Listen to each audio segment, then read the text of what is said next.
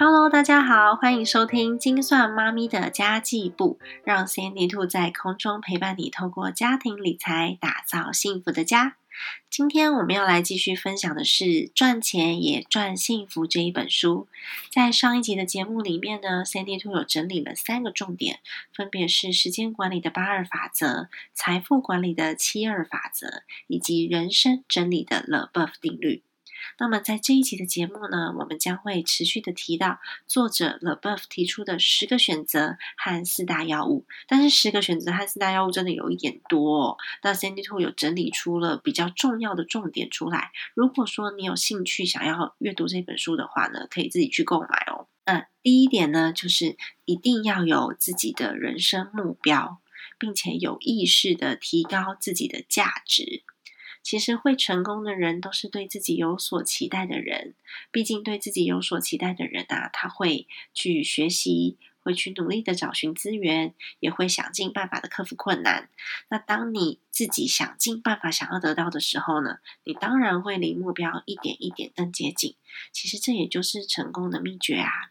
逐步的让自己成为自己想要成为的那一种人，我们所有的注意力和我们做出来的决策，就会决定了我们要去的方向。例如，当我们很想要买车的时候，我们就会去看车子的杂志，然后会去搜集开车的人的经验，也会注意车子的价钱，了解车子的性能等等。那么，人生其实也是这样的。当我很想要成为某一种人，假设我很想要成为一个讲师。我就会去上相关的课程，看相关的书，或是搜集相关的资讯，甚至我会去认识很多很多讲师，然后我也会找寻有一些可以上台的机会，累积相关的经验。最后呢，成功的机会当然也会比较大喽。这就是吸引力法则在讲的事情哦。我们要花时间去创造、去建设以及行动，千万不要画地自限，更不要找借口。也不要等计划完美之后才想要执行，因为完美的计划其实不存在这个世界上。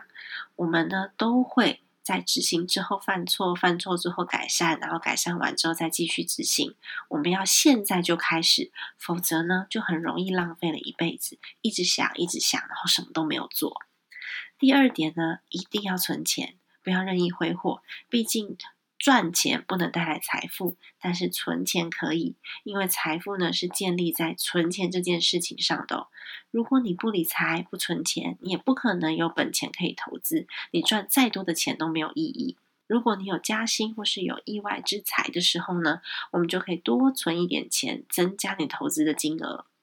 如果你一有钱啊，就想要住豪宅、开名车、穿名牌，然后户头里面每个月都是空空的，那这样到老年之后，其实你也没有存到钱呐。那么你该怎么样退休呢？因此，作者强调，有钱人和穷人的差别在于你是否有存到钱，而不是你赚了多少钱。第三点呢，也就是作者所说的被动的投资。那作者说的这个工具就是指数型基金 ETF，因为 ETF 它一支里面就可以分散了很多很多的标的，然后让你的风险可以降低。那 ETF 也开始有不少人证实，持有越久获利越高等等。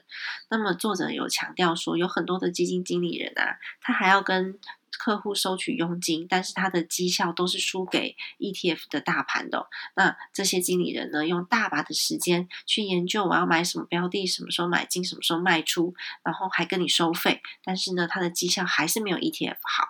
所以作者认为，你只要将资产配置在美国的股票型 ETF，然后国际股市的 ETF 跟债券型的 ETF 上，并且持续的持有，然后每一年都检讨一次自己投资组合的比例，根据你的年龄和你可以承受的风险去做适度的调配。那作者认为这是比较不烧脑，而且可以让资金成长的有效办法哦。那。还是大部分的人都花很多很多的时间去研究市场要怎么赚钱，试图打败大盘，然后得到更大的利益。这样的做法不是不可以，但是你把大把的时间都花在赚钱上，你就会牺牲了自己的生活和人生应有的品质了。那第四点呢，是作者觉得我们要过像自己想要的生活，而不是别人所期望的生活。那在你的投资已经很安全、很简单，然后很。规律的情况之下，记得要把人生花在值得的事情上面，去享受跟朋友、跟家人相处的时光。然后我们可以去山上呼吸新鲜的空气，可以闻闻花香等等。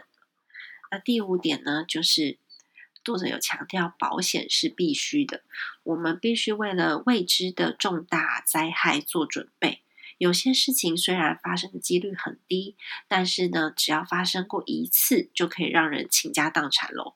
这一点呢，跟 Sandy Two 之前分享过一篇小资家庭八个重要的保险观念，让保险发挥最大的避险功能这一篇文章几乎是相同的。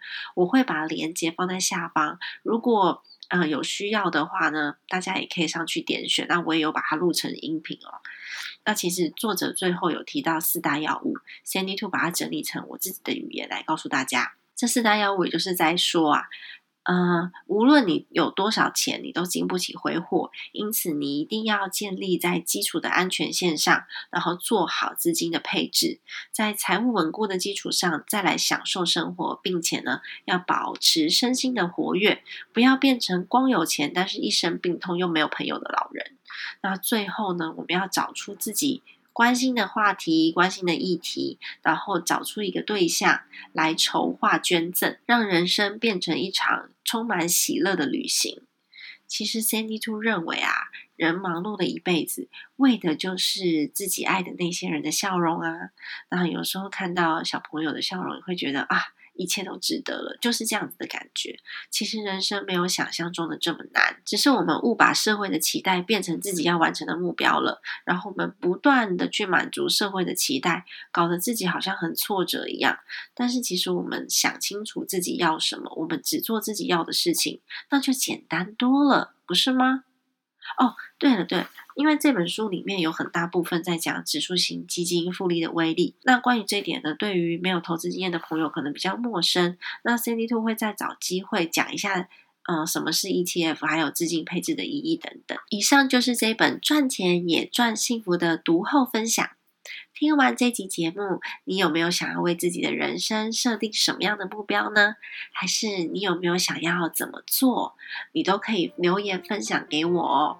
那如果你喜欢 CND Two 的频道，也请你记得把这个频道转发出去给朋友，让 CND Two 有机会在空中陪你透过家庭理财打造幸福的家。